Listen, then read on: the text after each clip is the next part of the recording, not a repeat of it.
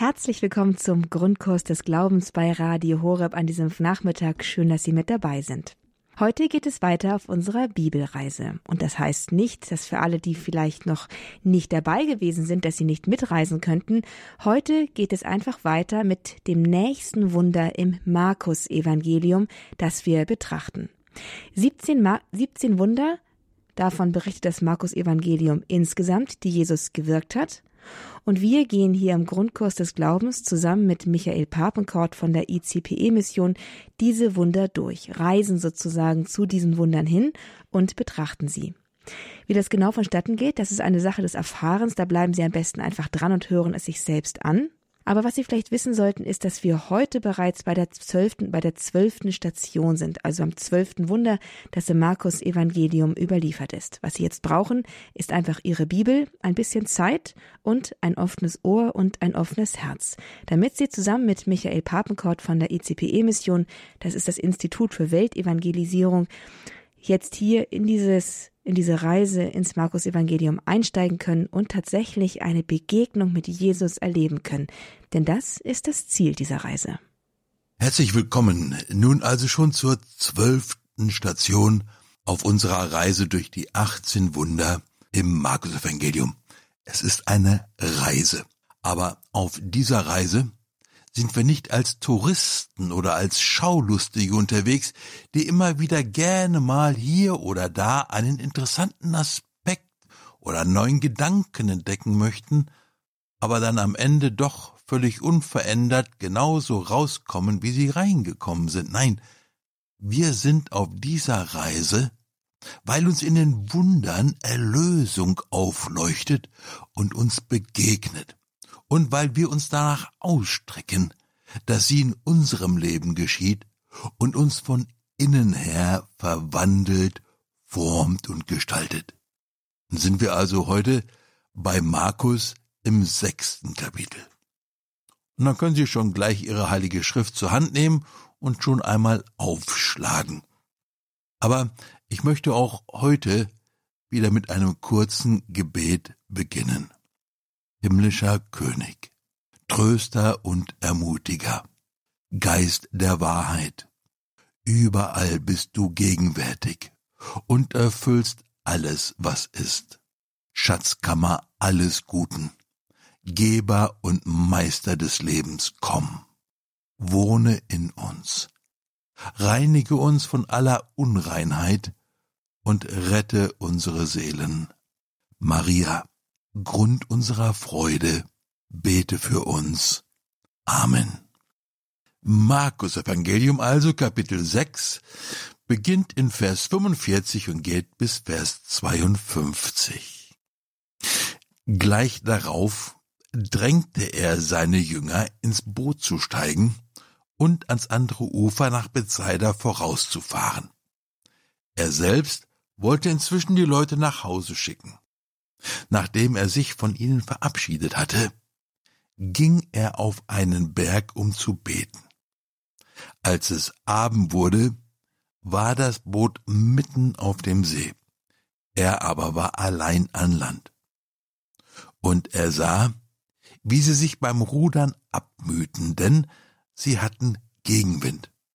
In der vierten Nachtwache kam er zu ihnen. Er ging auf dem See, wollte aber an ihnen vorübergehen. Als sie ihn über den See gehen sahen, meinten sie, es sei ein Gespenst, und sie schrien auf. Alle sahen ihn und erschraken, doch er begann mit ihnen zu reden und sagte, Habt Vertrauen, ich bin es, fürchtet euch nicht. Dann stieg er zu ihnen ins Boot, und der Wind legte sich. Sie aber waren bestürzt und fassungslos, denn sie waren nicht zur Einsicht gekommen, als das mit den Broten geschah. Ihr Herz war verstockt. Sie haben diesen Abschnitt aus dem Evangelium bestimmt schon oft gehört, oder?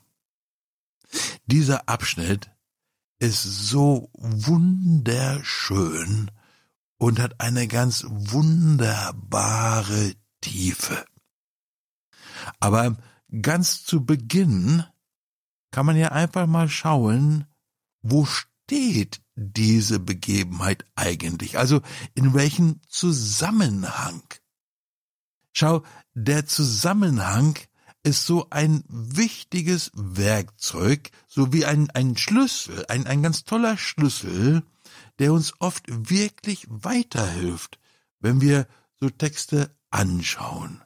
Und es ist ganz einfach. Einfach die Bibel aufschlagen und hingucken. Aber der Zusammenhang ist eben nur in der Heiligen Schrift sichtbar und nicht, wenn wir nur den Abschnitt irgendwo abgedruckt haben.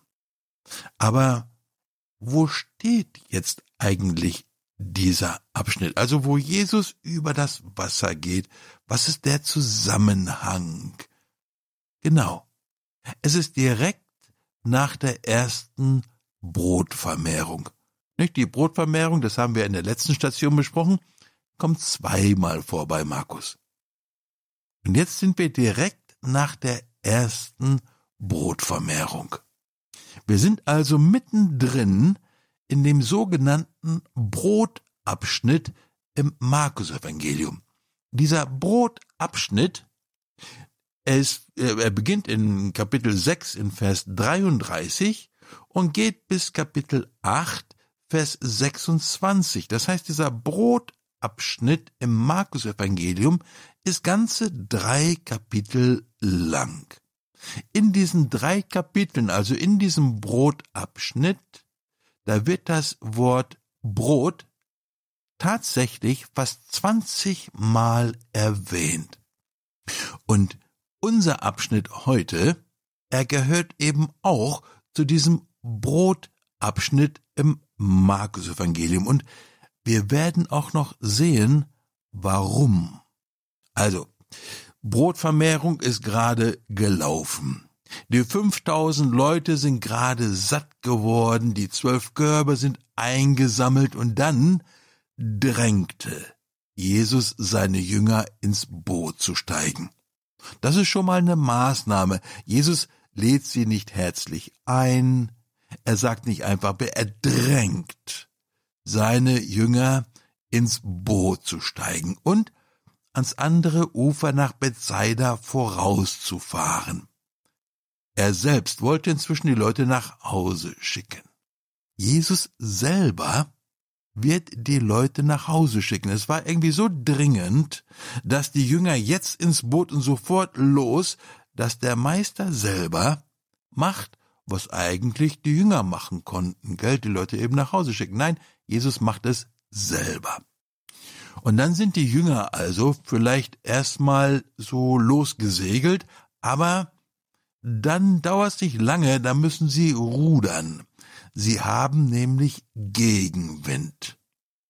Und als es Abend wurde, da sind sie mitten auf dem See. Dieser See, wie groß ist der eigentlich? Dieser See, er war wohl 21 Kilometer lang und 13 Kilometer breit. 21 Kilometer lang, 13 Kilometer breit, das heißt dann mitten auf dem See, dann sind sie mindestens gute sechs Kilometer von Jesus entfernt, als es Abend wurde. So steht es da, gell? als es Abend wurde. Abend steht hier für die erste Nachtwache. Ein bisschen später kommt ja noch die vierte Nachtwache. Die Nachtwachen, das ist eine griechisch-römische Einteilung der Nacht, die damals galt, die da üblich war. Das heißt, die Nacht war eingeteilt in vier Nachtwachen und jede von diesen Nachtwachen, die dauert ungefähr so drei Stunden. Die erste, also der Abend, beginnt mit dem Sonnenuntergang und geht bis etwa so 21 Uhr.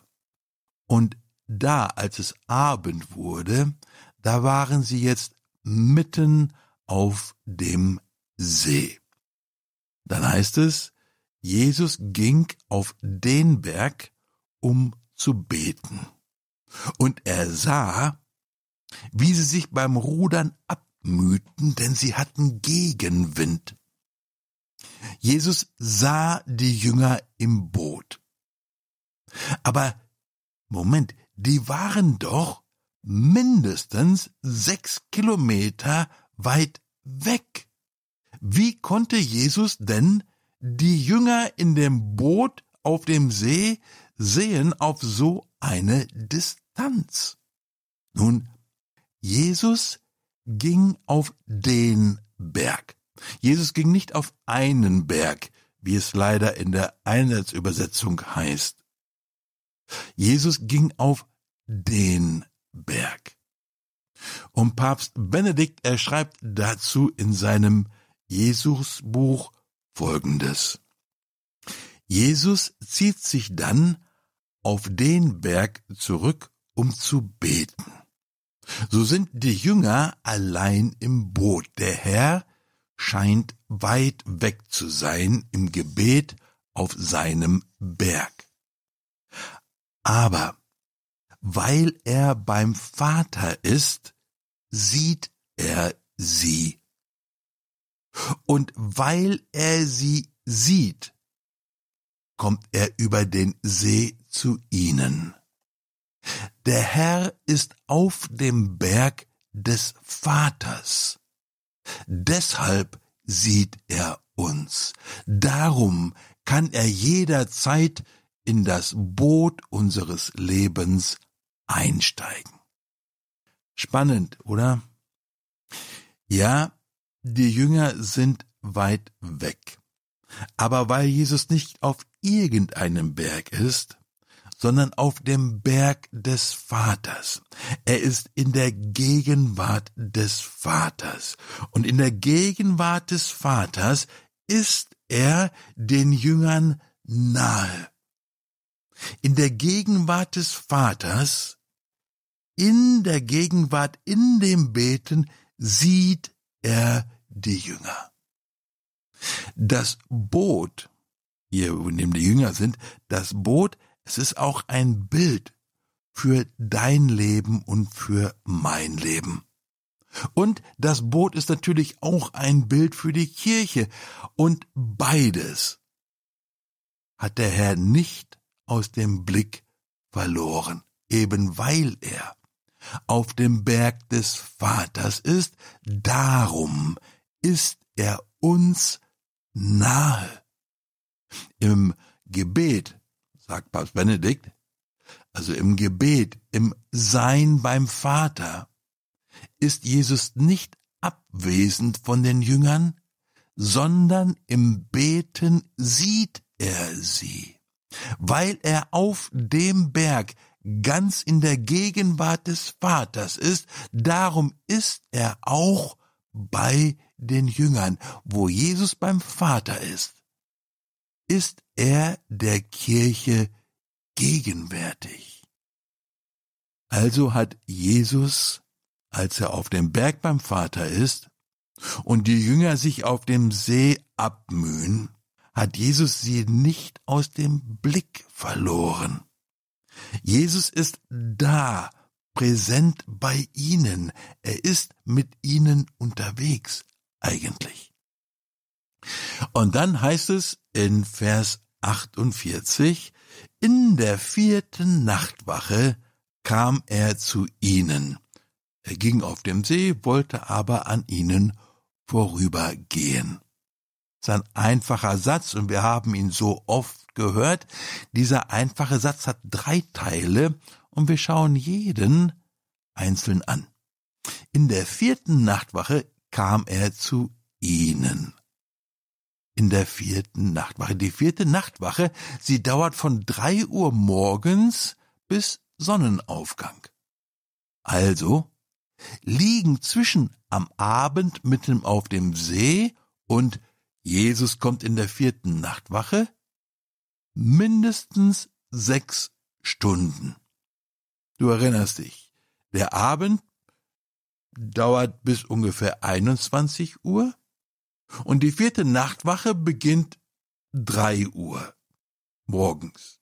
Da liegen mindestens sechs Stunden dazwischen. Sechs Stunden. Gut, diesmal ist es wohl kein lebensbedrohlicher Sturm, aber ordentlich Gegenwind. Da sind die also mindestens sechs Stunden rudern in der Nacht, ohne wirklich wesentlich vorwärts zu kommen, und das geht an die Nerven, das schlägt aufs Gemüt. Die Jünger müde, erschöpft, entmutigt, hilft ja doch alles nichts, gegen den Wind kommen wir sowieso nicht an, warum machen wir das alles eigentlich? So Kommentare oder Statements, die hört man gelegentlich mal, gell? Schau, stell dir das doch mal vor. Mitten in der Nacht sechs Stunden erfolglos gegen den Wind anrudern. Und jetzt Mitten also in dieser schwierigen Situation. Jetzt sehen Sie den Umriss von jemand, und zwar mitten auf dem Wasser. Es ist Jesus, ja, aber Sie erkennen ihn nicht.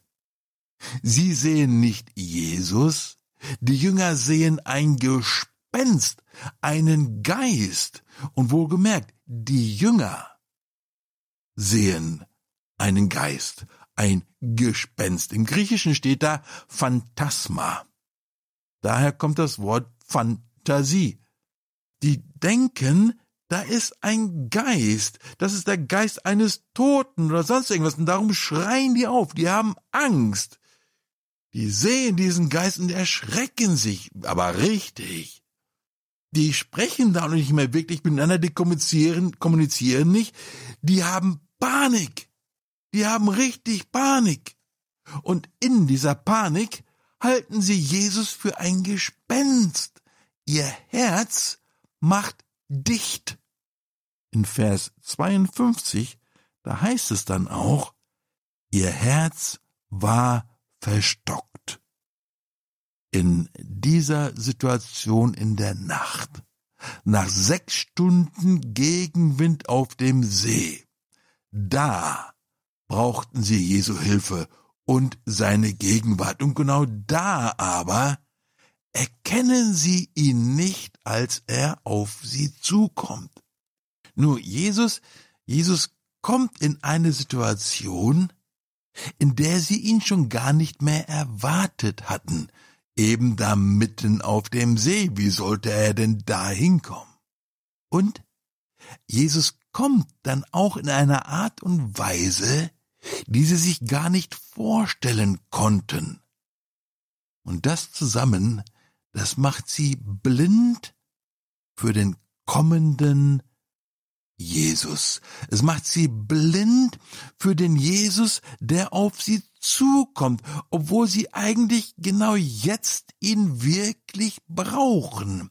Aber in Panik und müde und dem ganzen rauf und runter und was da alles passiert, denken die, dieser, das ist ein Gespenst, das ist ein Geist. Sie halten das für eine Fantasie, vielleicht auf jeden Fall nichts Gutes.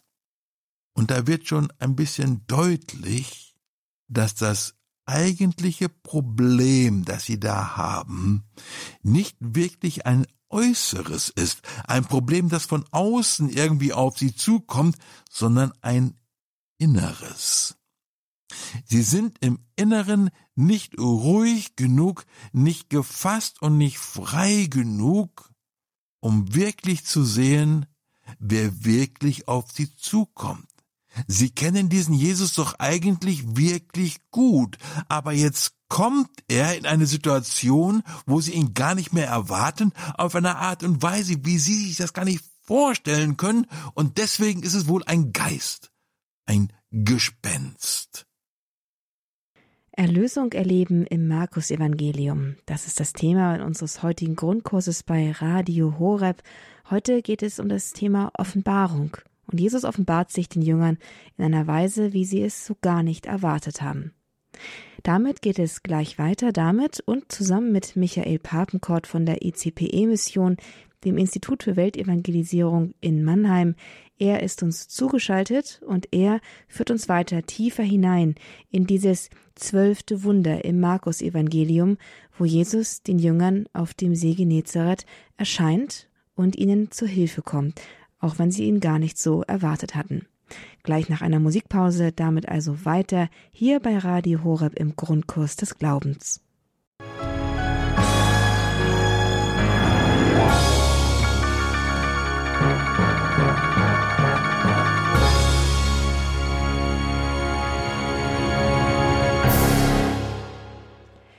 Radio Horeb, der Grundkurs des Glaubens mit Michael Papenkort von der ECPE-Mission mit dem Thema Erlösung erleben im Markus-Evangelium. Heute Offenbarung. Jesus offenbart sich den Jüngern auf dem See Genezareth in den frühen Morgenstunden, möchte man fast sagen, in der Frühe. Und es ist noch dunkel und die haben, sie haben lange und hart gearbeitet und er kommt auf dem Wasser dahergeschritten und sie erkennen ihn nicht. Das Thema ist heute Offenbarung. Wie offenbart sich Jesus uns? Und wir, als die Leser dieser Bibelstelle, dieses zwölften Wunders im Markus Evangelium, dürfen versuchen, die Perspektive der Jünger einzunehmen und auch zu erkennen, wo wir möglicherweise Jesus nicht erkennen, aber wo uns diese Bibelstelle helfen kann, tiefer einzusteigen, damit auch wir Jesus in unserem eigenen Leben, wo er uns unvermutet begegnet, dass wir ihn da besser erkennen fahren wir jetzt fort mit dem zweiten Teil unseres heutigen Grundkurs des Glaubens Erlösung erleben im Markus Evangelium Offenbarung mit Michael Papenkort. In diesem wunderbaren Erlebnis auf dem See haben wir nun gerade betrachtet, wie Jesus in der vierten Nachtwache auf sie zukommt in dem Boot. Und da heißt es dann in diesem Vers, in der vierten Nachtwache kam er zu ihnen, der erste Teil. Der zweite Teil heißt dann, er ging auf dem See, wollte aber an ihn vorübergehen.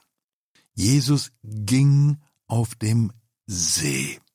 Und da möchte ich drei Gedanken zu diesem Gehen auf dem See erwähnen. Das eine, das schreibt auch Papst Benedikt in seinem Buch, Gehen über die Wasser, das ist eigentlich Gottes Sache. Eigentlich geht nur Gott selbst über die Wasser.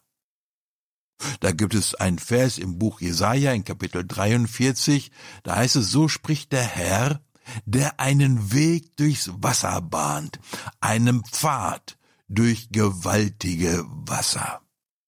Oder in Psalm 77, in Vers 20, da heißt es, durch das Meer ging dein Weg, dein Pfad durch gewaltige Wasser doch deine Spuren erkannte man nicht. Dein Pfad durch gewaltige Wasser. Im Buch Job, in Kapitel 9, da heißt es, er, also der Herr, spannt allein den Himmel aus und schreitet einher auf den Höhen des Meeres. Der Herr schreitet einher auf den Höhen des Meeres. Das Jesus auf dem Wasser geht. Das macht schon, wir sehen das gleich noch ein bisschen deutlicher, das macht schon klar, wer er ist. Nämlich Gott selbst. Denn auf dem Wasser geht nur Gott selbst. Ein anderer Aspekt, ein zweiter Aspekt zu diesem auf dem Wasser gehen, was Jesus hier auch deutlich macht, ist, dass er der souveräne Herr der Schöpfung ist. In diesem Gehen auf dem Wasser, da leuchtet diese Souveränität auf, sie strahlt förmlich.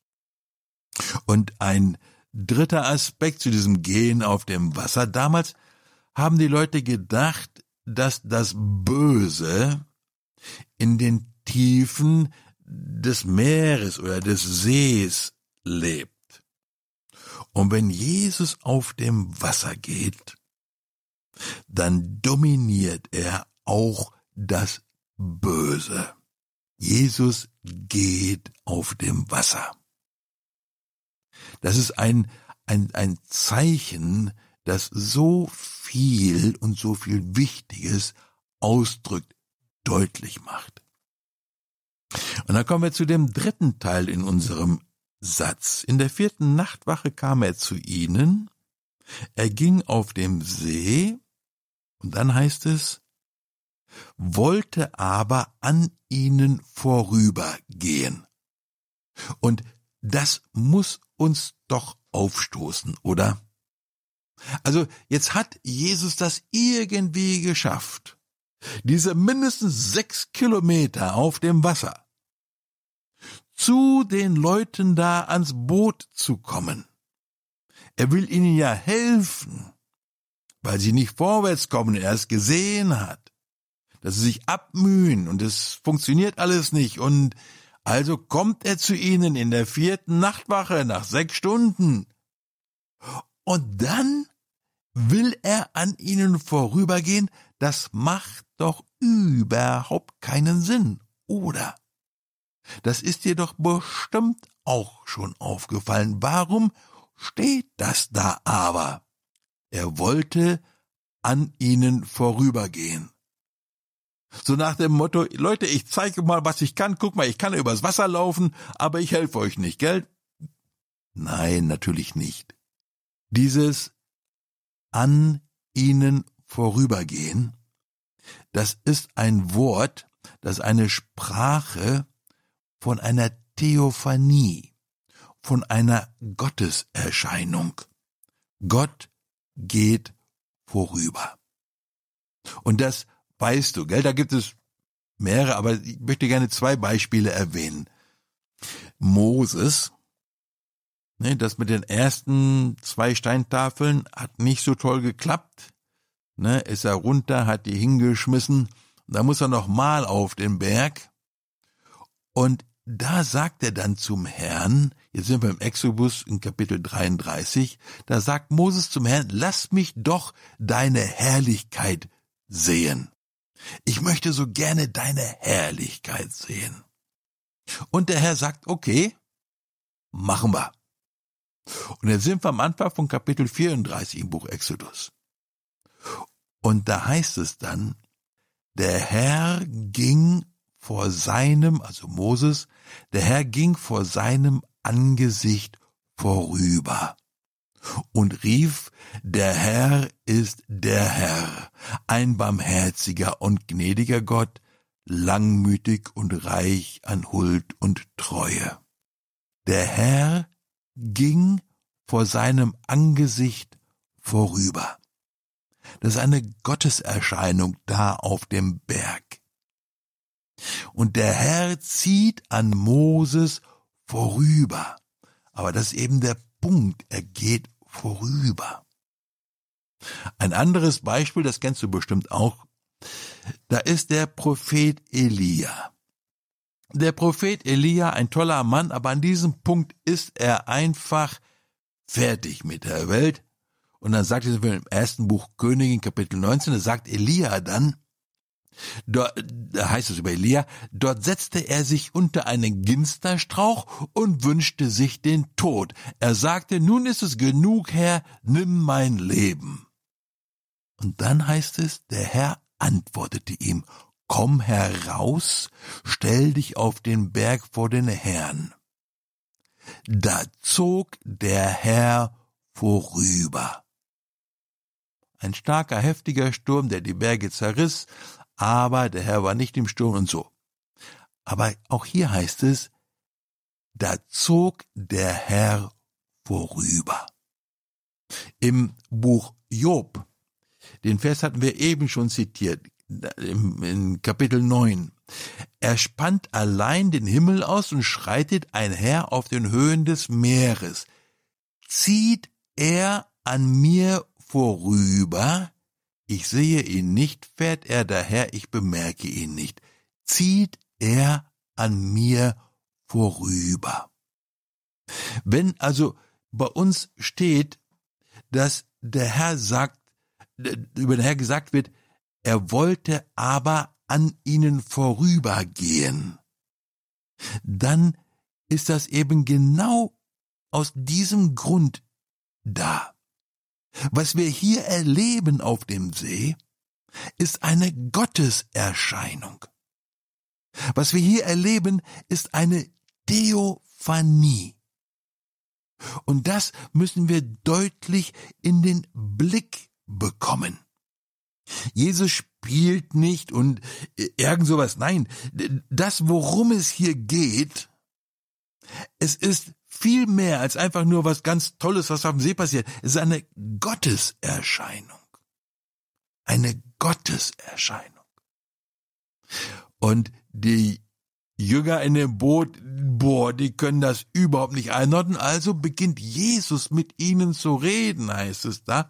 Und er sagt zu ihnen, habt Vertrauen, ich bin es, fürchtet euch nicht. Ich bin es, so steht es in unseren Übersetzungen immer. Im Griechischen steht da einfach ich bin. Und das ist eben dieses große Ich bin aus dem brennenden Dornbusch, wo Moses nach dem Namen des Herrn fragt und der Herr sagt, ich bin. Dieser unaussprechliche, göttliche Name. Und diesen spricht Jesus da aus. Und er packt ihn ein in wie, wie so ein Sandwich. Habt Vertrauen, dann kommt ich bin und dann kommt die zweite Scheibe, fürchtet euch nicht, wie eingepackt, weil dieses ich bin, das ist unglaublich, wenn Gott diesen Namen ausspricht, wackelt eigentlich alles. Es ist wirklich eine Theophanie. Es ist eine Gotteserscheinung. Jesus offenbart sich. Dieser göttliche Name Ich bin, er kann nur von Gott selbst ausgesprochen werden. Jesus offenbart sich hier und er möchte die Jünger und uns mit hineinnehmen in die Gegenwart dieses göttlichen Geheimnisses. Und Papst Benedikt, er schreibt in seinem Jesusbuch dazu Folgendes. Der Jesus, der über die Wasser geht, ist nicht einfach der vertraute Jesus. In ihm erkennen die Jünger plötzlich die Gegenwart Gottes selbst. Kein Zweifel jedenfalls, dass die ganze Begebenheit als Theophanie, als Begegnung mit dem göttlichen Geheimnis Jesu dasteht. Begegnung mit dem göttlichen Geheimnis Jesu. Und, ne, das weißt du auch, dieses Wunder, das betrachten wir nicht als Zuschauer, sondern als Protagonisten das lebendige Wort Gottes, es möchte uns mit hineinnehmen in dieses wunderbare Geschehen. Und dann heißt es, dann stieg er, also Jesus, zu ihnen ins Boot und der Wind legte sich. Sie aber waren bestürzt und fassungslos. Jesus stieg zu ihnen ins Boot. Jesus stieg nicht einfach ins Boot. Es geht ihm um die Menschen, nicht um das Boot. Und der Wind legte sich. Der Wind auf dem Wasser, aber auch der Sturm in den Jüngern hat sich gelegt. Und da ist sie dann wieder, gell, diese Stille, gefüllt mit der Gegenwart des Herrn so wie damals im Sturm, als Jesus im Boot schläft und sich dann erhebt und so weiter. Alles wird ruhig und geordnet, wenn der, der auf dem Wasser gehen kann, in das Boot steigt. Sie aber waren bestürzt und fassungslos. Das griechische Wort, was da steht, ist außer sich sein, fasziniert sein, verwundert sein, fassungslos, bewundernd. Ne, die haben also nicht da ganz große Angst, sondern die stehen da, wow. Ja, die konnten das gar nicht wechseln, das war, oh. Papst Benedikt, der sagt, es ist ganz offensichtlich die theophanische Furcht. Die theophanische Furcht. So etwas wie Ehrfurcht in der Gotteserscheinung. Diese theophanische Furcht ist eine Furcht, sagt er, die den Menschen überfällt, wenn er sich der Gegenwart Gottes selbst unmittelbar ausgesetzt sieht. Das geschieht in diesen Momenten da auf dem Boot. Mensch, sagst du vielleicht, so eine Gotteserscheinung, das wär's doch mal, oder? Also das hätte ich schon auch mal gerne. Ja, wer eigentlich nicht, gell? Es geht dann weiter, sie waren bestürzt und fassungslos, denn Sie waren nicht zur Einsicht gekommen, als das mit den Broten geschah. Ihr Herz war verstockt.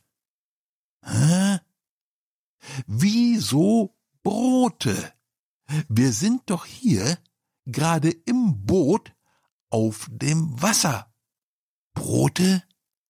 Nur Markus macht deutlich, dass dieses Erlebnis hier auf dem Wasser zur Brotvermehrung dazugehört, dass es einen inneren Bezug zur Brotvermehrung gibt.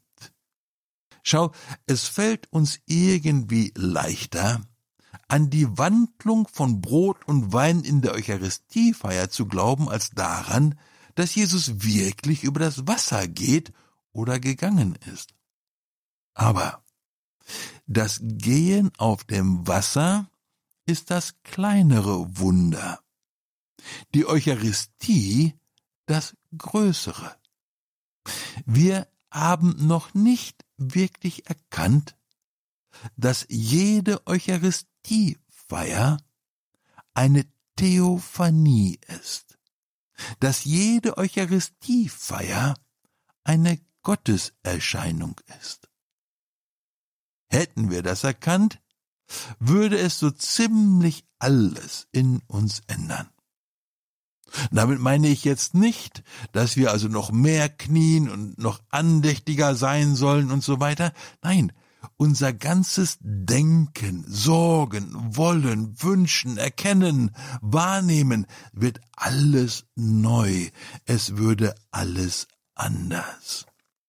Josef Dillersberger ist ein österreichischer Theologe, der ist irgendwie in den 70ern gestorben, er schreibt in einem Kommentar zu dieser Schriftstelle einmal, die Eucharistie, sie setzt einen über die Maßen großen Glauben voraus. Das sagt er, als er über diese Schriftstelle, die wir gerade betrachten, nachdenkt. Er sagt dann an derselben Stelle auch, die Eucharistie bedeutet ein wirkliches und wahrhaftiges, persönliches Kommen des Herrn zu den Menschen. Im Grunde nicht weniger geisterhaft und wunderbar als dieses Kommen über den Wellen des Meeres. Die Eucharistie, ein wirkliches, persönliches Kommen des Herrn zu den Menschen, zu uns, zu mir und zu dir. Nicht weniger wunderbar als das Kommen über den Wellen des Meeres. In diesem Einschub ins Vaterunser, in dem Embolismus, da betet der Priester in der Messe Folgendes. Komm uns zu Hilfe mit deinem Erbarmen. Bewahre uns vor Verwirrung und Sünde, damit wir mit Zuversicht das Kommen unseres Herrn und Erlösers Jesus Christus erwarten. Wann denn? Jetzt in der Eucharistie. Wenn der Sohn Gottes bei Nacht über das Wasser zu den Jüngern ins Boot kommen kann, dann gibt es für sein Kommen keine Grenzen, keine Beschränkungen, dann kann er auch in Wort und Brot zu uns kommen. Diese Begebenheit da auf dem See im Gegenwind ist so groß und wichtig, so schön und so tief, als es ein wunderbares Geschenk in der Heiligen Schrift. Und der Herr möchte uns in dieses Geschehen mit hineinnehmen.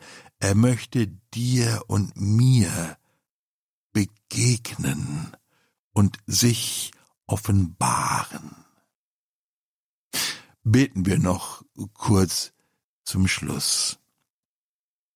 Danke, Herr, dass du deine Jünger und deine Kirche nie aus dem Blick verlierst, sondern ihnen aus der Kraft und der Gegenwart des Vaters, Herr, gegenwärtig bist. Heute, Herr, bete ich, komm in mein Boot. Komm in das Boot meines Lebens. Komm dahin, wo ich nicht weiterkomme in meinem Boot. Komm dahin, Herr, wo mein Boot die Richtung verloren hat oder das Ziel. Herr, ich will dir vertrauen, dass du mein Boot im Blick hast und dass du gerne einen Weg findest, in das Boot meines Lebens zu kommen, so wie damals bei den Jüngern. Herr, hilf ihn doch bitte, dich zu erkennen, besonders da, wo du auf Wegen kommst, die ich nicht erwarte und in einer Weise, die ich mir nicht vorstellen kann, Herr. Herr, nimm mich hinein in das Geheimnis, das du offenbarst und lass mich eintauchen, Herr, in deine göttliche Gegenwart. Danke, Herr, für dein auf mich Zukommen in der Eucharistiefeier. Ich bete, dass es für mich immer mehr zu einer Theophanie wird, zu einer alles verändernden Begegnung mit deiner Gegenwart. Amen. Wo dein Blick mich trifft, dein Wort und mich ins Leben ruft.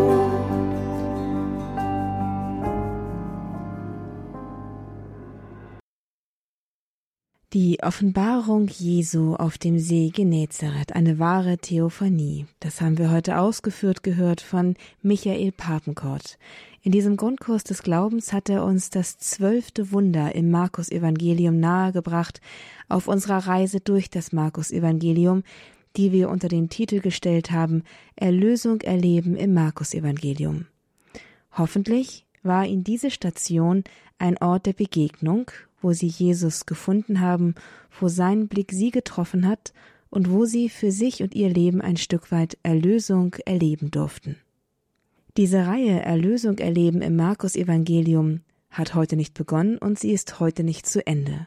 Sie können alle Folgen, die bereits gelaufen sind, die heutige inklusive, auf unserer Internetseite unter www.horeb.org nachhören und natürlich auch weitergeben.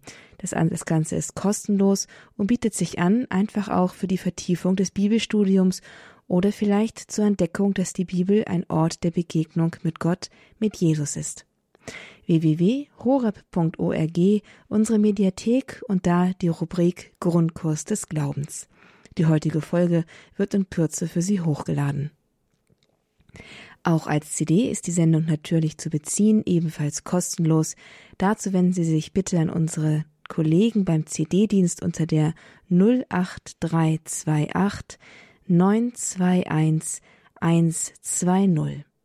Wie gesagt, dieser Service ist kostenlos, aber wir bitten Sie auch, uns nicht zu vergessen. Der Mariatan liegt gerade hinter uns, aber wir brauchen auch weiterhin Ihre Unterstützung, damit das Radio hier in Deutschland, damit Radio Horeb für Sie und für alle, die es brauchen, senden kann. Es reicht meist schon ein ganz kleiner Betrag, das, was sie erübrigen können, und der Herr macht meistens etwas oder eigentlich immer etwas ganz Großes daraus. Wir sind auf sie angewiesen, wir leben von ihren Spenden ausschließlich und danken ihnen für alles, was sie bereits aufgeboten und aufgebracht haben für uns und bitten Sie, uns nicht zu vergessen, auch in Zukunft. Alle Informationen, wie Sie uns mit einer Spende unterstützen können, finden Sie ebenfalls auf horab.org oder Sie wenden sich an unsere Kollegen beim Hörerservice unter der 08328 921 110. Für alles, was Sie bereits für uns tun, auch ideell, haben Sie tausendmal ganz herzlichen Dank. Für jetzt verabschiede ich mich von Ihnen, wünsche Ihnen alles Gute, für Freude mit unserem weiteren Programm oder auch mit unserem Podcast-Angebot. Alles Gute, Gottes Segen. Mein Name ist Astrid Mooskopf. Hier ist der Grundkurs des Glaubens bei Radio Horeb. Leben mit Gott.